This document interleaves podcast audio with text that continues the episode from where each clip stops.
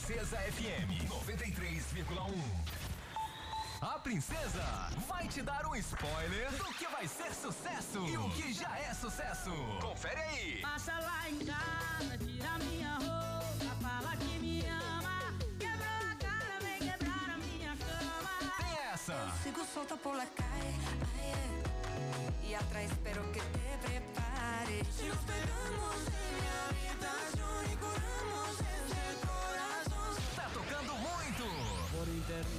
de alguém, na noite de ontem fui notificado que ela tava com alguém, visivelmente apaixonados.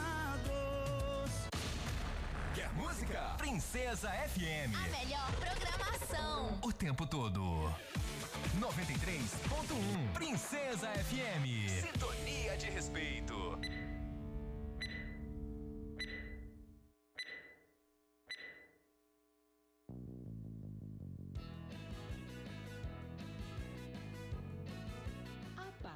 De agora, sua comunidade está ligada pelas ondas do rádio, no programa Alô Comunidade.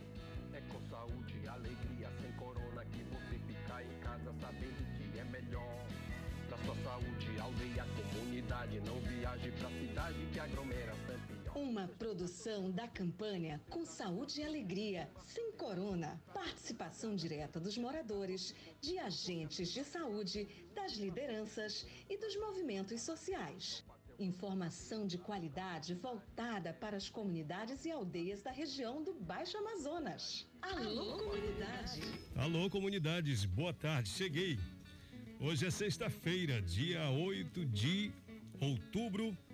Começamos aqui o nosso Alô Comunidade. Vamos direto com os assuntos de hoje. Boa tarde para você. Alô, comunidade! Combatendo a Covid-19. Pela saúde, pela vida. Hoje eu tenho um bate-papo com Paulo Lima, professor Paulo Lima, que é um dos diretores do Saúde e Alegria, sobre uma novidade, viu? Tem novidade no ar, tem notícias, tem participação do Anderson aí para as aldeias e a mensagem do ouvinte. São duas horas e dois minutos. Vamos lá com a mensagem do ouvinte. Boa tarde, meu querido amigo. Gostei. Quero que mande um alô a todos os comunitários da comunidade Muru e Lago Grande, em especial a dona Erolina. Obrigado. Acho que é Ilaine, né? Tudo bem, Ilaine? Obrigado.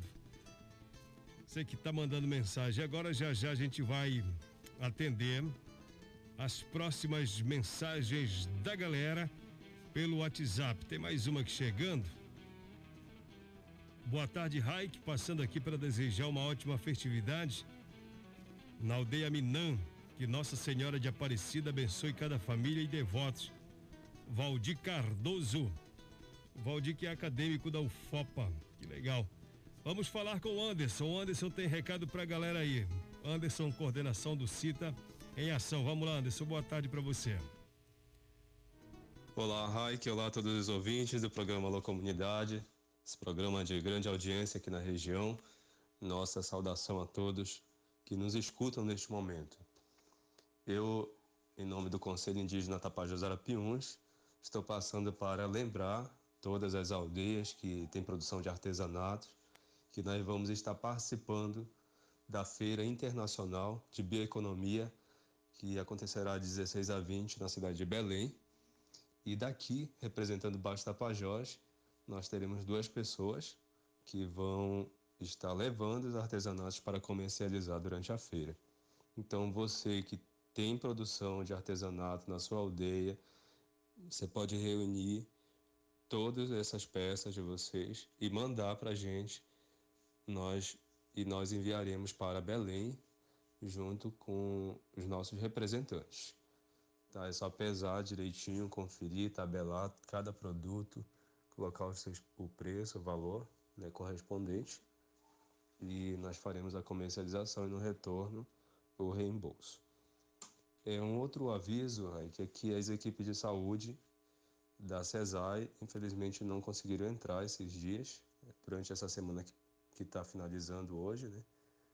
É, em razão que a, as vacinas da Covid não chegaram e com isso eles vão precisar de mais alguns dias para se organizarem e entrarem nas aldeias para vacinar os adolescentes na população que não estava no primeiro momento no rol é, de prioridade, mas que hoje já estão. Então, se você que está na aldeia estava aguardando a vacina, a gente pede mais um pouquinho de paciência que as equipes ainda estão se organizando para a chegada dessa vacina e assim entrarão em área. Tá certo? Ok. Então, um grande abraço, Raik, obrigado pela, pelo espaço e um bom final de semana a todos. Ok, obrigado, Anderson. São duas horas e seis minutos, tá?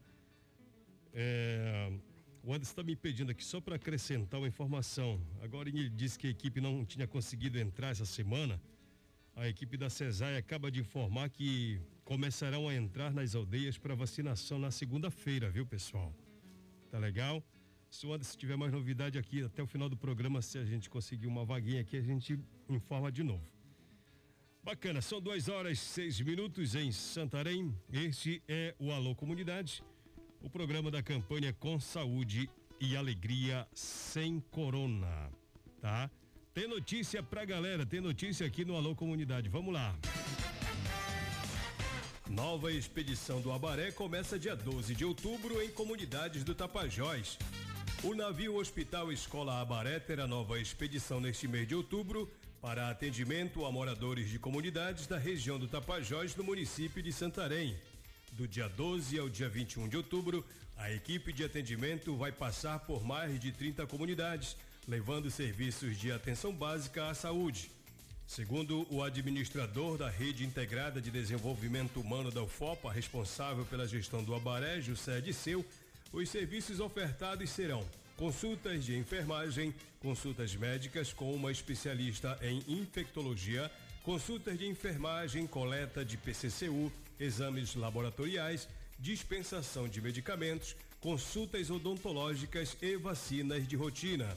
Também haverá vacinação de prevenção à Covid-19 com a primeira dose da vacina da Pfizer para adolescentes de 12 a 17 anos. A ação é resultado de parceria entre a Universidade Federal do Oeste do Pará e a Secretaria Municipal de Saúde. Durante a expedição do Abaré, servidores da Secretaria Municipal de Assistência Social e da Secretaria Especial de Saúde Indígena CESAI também vão compor a equipe de atendimento às comunidades. Essas informações são da Assessoria de Comunicação da UFOPA. E o Ministério Público recomenda aos municípios de Santarém, Belterra e Mojuí dos Campos que não licenciem loteamentos irregulares. A sétima e a décima terceira Promotorias de Justiça de Santarém expediram recomendação conjunta ontem, quinta-feira, 7 de outubro, relacionada aos loteamentos urbanos em Santarém, Belterra e Mojuí dos Campos, diante das denúncias de uso irregular de áreas para esse fim especialmente em áreas de proteção ambiental. Foi recomendado aos prefeitos e secretarias de meio ambiente dos três municípios que não concedam licenças em zona urbana ou rural para a realização de loteamentos com fins urbanos que não atendam às obrigações legais, além de intensificar as ações de fiscalização e informar quais áreas são passíveis de loteamento para fins urbanos, além de outras medidas.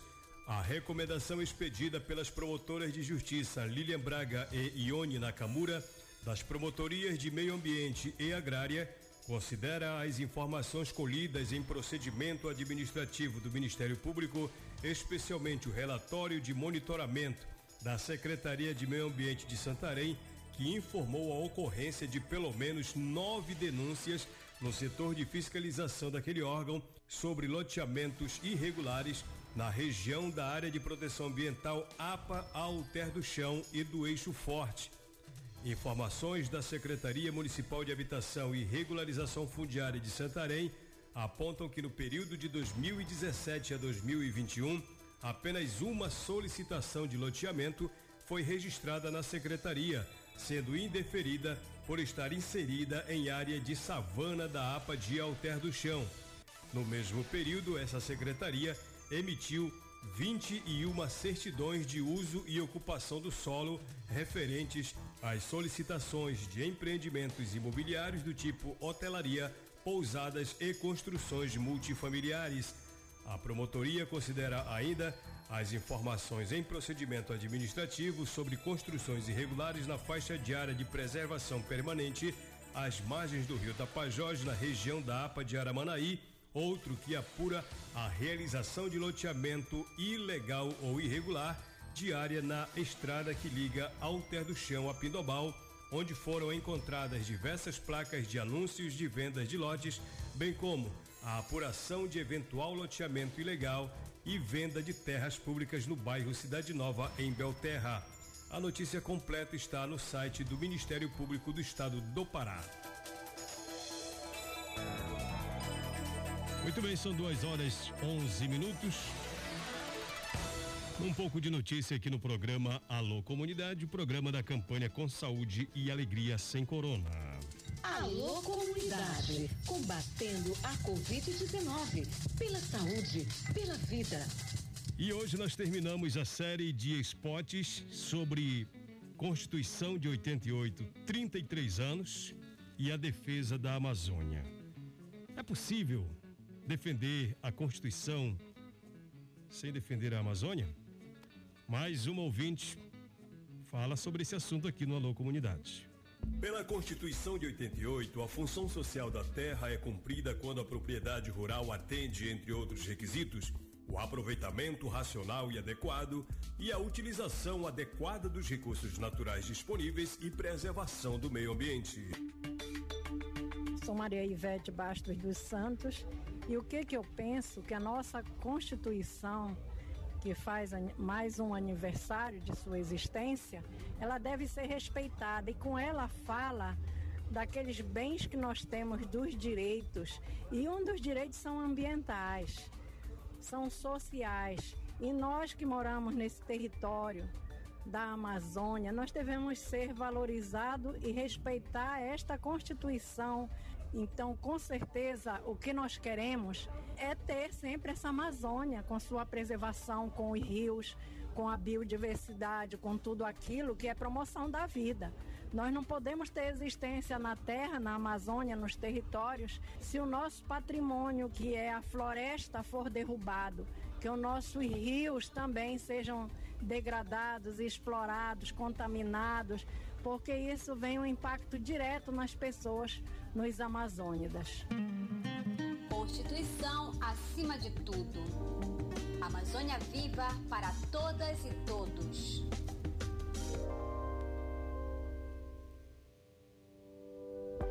Hoje o Alô Comunidade apresenta uma novidade super interessante. É a Escola Amazônica de Redes Comunitárias. Bota novo nisso, né? A gente ainda está em fase de compreender do que se trata. Por isso, vamos clarear nossas ideias a partir de agora. Clareando as ideias. Para você tirar dúvidas e ficar melhor informado.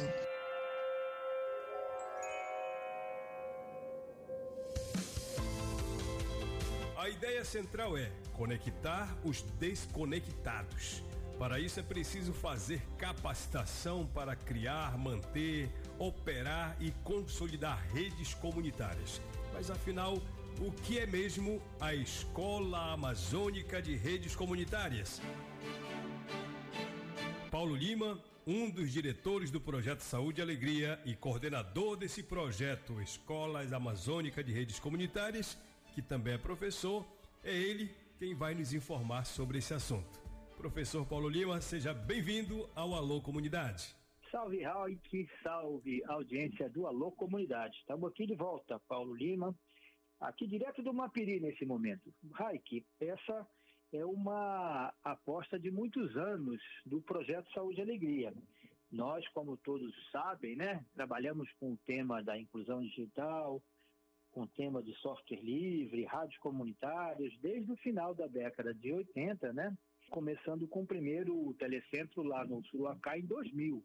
Então, a gente tem uma história nesse campo de usar as tecnologias de informação e comunicação para ajudar a vida na comunidade, para melhorar a qualidade do ensino, o trabalho do agente comunitário de saúde, da juventude, enfim, incluir as comunidades no que a gente chama de sociedade da informação. Esse projeto ele surgiu de uma oportunidade de uma organização não governamental chamada Associação para o Progresso das Comunicações, a APC, uma organização já bastante antiga que ajudou o Brasil, inclusive, a se conectar na década de 80, né, onde criou ou ajudou a criar o primeiro provedor de acesso à internet chamado Alternex, do IBASE, aquela organização fundada pelo Betim, onde já naquela época eu trabalhei e tivemos um papel é, muito importante na, na história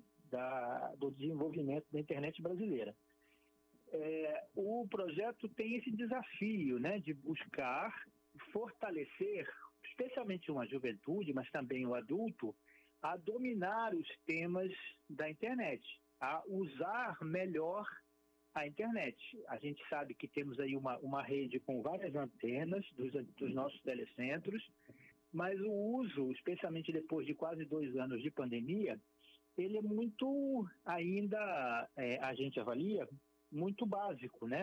É, o pessoal usa aí as redes sociais, usa os mensageiros, o WhatsApp e tal, mas pode usar muito mais e pode também melhorar a comunicação é, para além do telecentro, para a rádio comunitária, para outras iniciativas comunitárias que possam não só dar razão para uma movimentação ativa na cidadania para o jovem, assim como criar novas lideranças mais adiante.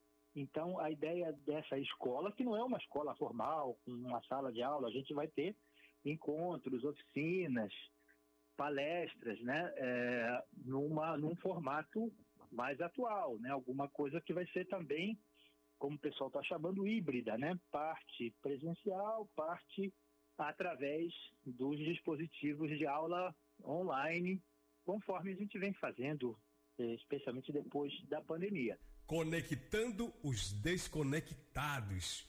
Professor Paulo Lima, explique para a gente a partir de que constatação o PSA viu essa realidade e a necessidade de conectar os que não estão conectados.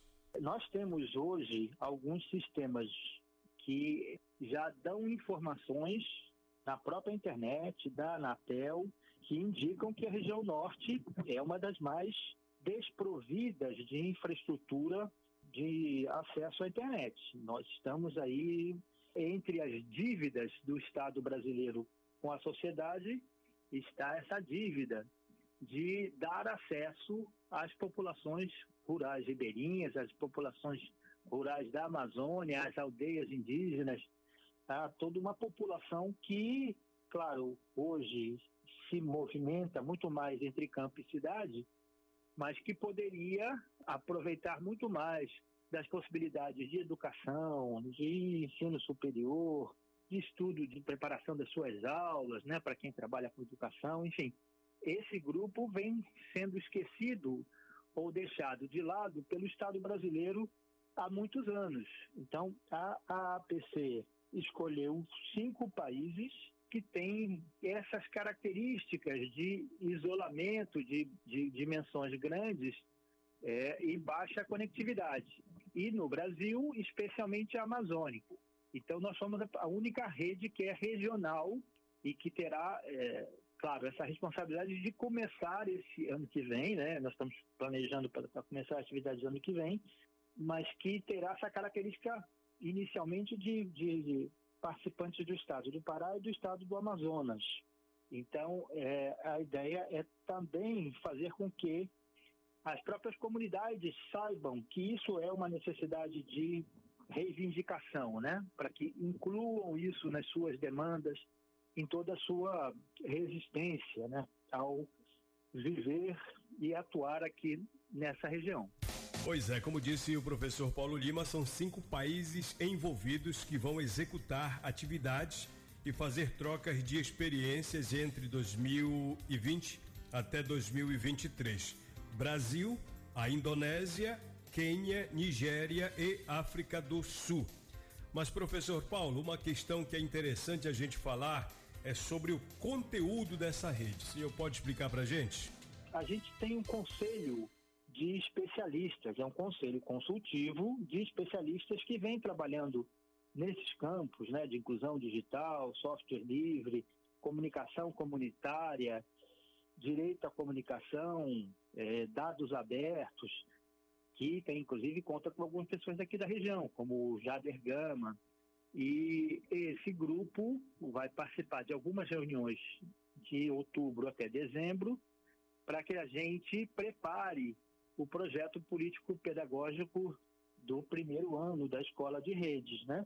E também serão consultados algumas iniciativas que vão participar desse primeiro ano, né? Então, os temas basicamente serão direito à comunicação, como fazer, por exemplo, uma web rádio, possibilidades alternativas de conexão, conexão via rádio amador para áreas que são, que são muito desconectadas, muito distantes, né? E que basicamente o rádio amador é o que resolve isso com, com parceiros já do projeto. Então, nós estamos é, formatando esse conjunto de conteúdos também com apoio desse conselho que é composto de dirigentes de organizações importantes de redes comunitárias no Brasil. O projeto Saúde e Alegria, junto com as comunidades, já constrói soluções que geram benefícios concretos e tecnologias sociais replicáveis nas áreas de ordenamento territorial, fundiário e ambiental, geração de renda, saúde e saneamento, educação, cultura, comunicação e por aí vai. No caso da inclusão digital, com a Escola Amazônica de Redes Comunitárias, professor, quem será contemplado? Quem serão os alunos? Quem serão os professores? Então, nós estamos trabalhando é, a partir de sugestões dos conselheiros e de redes que nós já conhecemos. É, é importante dizer que esse primeiro ano será experimental, né? Então, nós vamos aprender bastante de como é que a gente se reúne de forma simultânea, virtualmente ou se serão necessárias viagens, porque são sete organizações, não estão todas definidas, e cada uma delas terá três alunos. Então serão formados, ao fim desse processo, 21 ativistas desse campo. Né? Por que eu chamo de ativistas? Porque são pessoas que vão receber uma formação técnica, mas também uma formação política. Para que é, eu estou aprendendo por que, que eu acho importante o uso melhor, mais intenso e de melhor qualidade da internet na minha comunidade. Como é que a minha comunidade se beneficia melhor disso? Como é que a minha comunidade prepara conteúdos, sua história, suas tradições, suas lutas numa realidade de baixa conectividade? Como é que eu melhoro a minha conectividade? Como é que eu luto por isso? Então, é, o desafio é formar esses, esses jovens ou adultos que venham a participar desse processo. E nós já temos uma conversa avançada com um, projeto que nós já realizamos juntos com a rede de ciência cidadã lá na aldeia Solimões. Então, nós devemos contar com uma iniciativa lá. Estamos conversando com uma rede comunitária no Juruti Velho, outra na Vila Lindóia, no município de Itacoatiara, no estado do Amazonas, e uma outra em Tefé, é, que envolve uma rede comunitária com rádio, uma, uma vitalidade importante de comunicação, e outras ainda não formalizamos ainda a conversação, razão pela qual é melhor não, não citá-los, né? Que não sabemos ainda se eles terão condições de participar. Pois é, a gente já sabe o que é o projeto Escola Amazônica de Redes Comunitárias, de onde saiu essa ideia, lá no PSA, sobre quais conteúdos irá tratar, quem serão os contemplados, mas falta mais uma questão, professor. Como é a estrutura organizacional dessa rede? O centro dessa rede, a gente tem um apoio forte de uma organização mexicana chamada Redes AC, que é uma organização já tradicional nos campos de comunicação comunitária na América Latina. O apoio da APC, algumas reuniões são em, em, três línguas, tem tradução simultânea, é uma rede que está é, muito bem estruturada, né? Então a gente compartilha experiências com frequência, compartilha o que se produz de material de apoio, é, audiovisual, né? a gente tem, tem boas conversas com parceiros que enfrentam realidades diferentes e também realidades diferentes em relação ao marco regulatório, né? Por exemplo, a gente não tem condições no Brasil de fazer pequenos ou, ou investir em pequenos provedores que resolviam resolveriam acesso a, das comunidades. Né? Nós temos uma experiência bem sucedida lá na Vila Croai, um empresário que vem resolvendo a questão de conectividade de forma privada. Ele fez um investimento. É um investimento que não é barato, né? Então, como é que a gente consegue fazer com que o Brasil tenha estímulo para a criação de redes comunitárias? Isso também é uma das metas do projeto. A estrutura, então, tem esse apoio internacional e aqui no Brasil, nós, e na composição da nossa estrutura, tem né, a gestão do Projeto Saúde e Alegria, mas também está na nossa equipe a Samela Bonfim, está terminando o mestrado dela na área de educação, com foco no uso de tecnologias de informação e comunicação. A jornalista Priscila Cota, está um pouco na, na, na organização, na gestão do projeto. E a Adriane Gama, que está também terminando o doutorado dela na área de educação. Então, é, é uma estrutura que vai contar também com apoio de consultores, né, mas que vão ter um papel pontual, uma palestra aqui, uma oficina aqui, uma atividade ali, a produção de um texto ocular, razão pela qual temos uma estrutura bastante leve para a gestão desse projeto.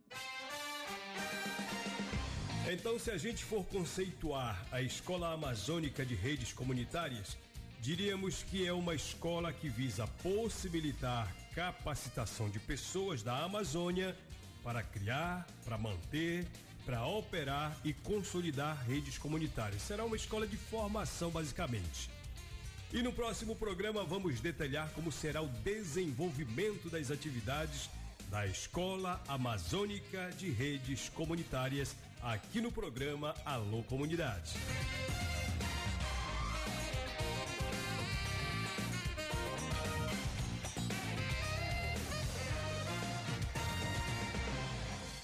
Alô Comunidade, combatendo a Covid-19, pela saúde, pela vida. Muito bem, são duas e vinte e oito. Registrando a mensagem da galera. Boa tarde, Raik. Gostaria que você mandasse um alô para todos da aldeia de Atrocal e também para todos da aldeia de Gurupazinho. Alô, Gurupazinho, boa tarde. Assina nosso ouvinte, Elaine. Tudo bem, Elaine? Obrigado pela sua mensagem aqui pro Alô Comunidade, que é o programa das comunidades, o, o programa das aldeias. Deixa eu ver se eu conecto uma, uma outra mensagem do do Anderson, lá do, do, do Conselho Indígena Tapajós Arapiões. Ele falava agora há pouco sobre vacinação. O pessoal da CESAI teve dificuldade, mas tem uma novidade. Vamos lá, Anderson, explica pra gente.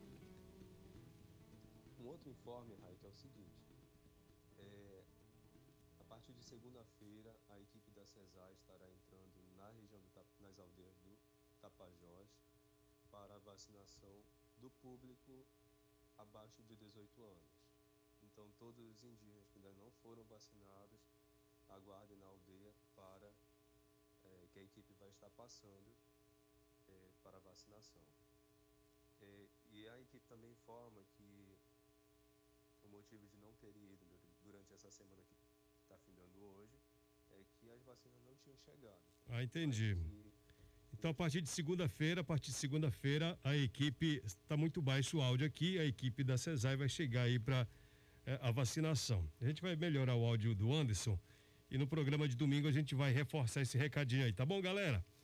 É, acho que é isso, né, galera? São 2 e 29 Queria agradecer a colaboração do Anderson, a participação do professor Paulo Lima e nessa, nessa informação importante sobre a rede amazônica de redes comunitárias, a gente vai amadurecendo essa ideia para tentar clarear aqui na nossa cabeça o que, que é, né? E eh, no, no próximo programa, quem sabe na sexta-feira, um novo entrevistado para dizer como é que vai ser desenvolvida essa rede aqui na região. Bacana? Fique com saúde e alegria sem corona. Tá bom? E uma boa tarde para você, uma ótima sexta-feira. Aproveite seu fim de semana. Lembrando que amanhã, sábado, nove da manhã, começa lá na sede da FEAGRE, ali próximo da comunidade Murui, a reunião, a, a, a assembleia de eleição da nova diretoria da FEAGRE para uma gestão de mais quatro anos. Nós demos essa notícia ontem que as comunidades devem estar se mobilizando aí para vir para a sede da FEAGRE para essa grande eleição. Bacana, boa eleição para todos vocês aí. Parabéns à gestão do nosso querido Antônio Oliveira Gavião. Tchau, tchau, gente. Boa tarde para você. Um grande abraço.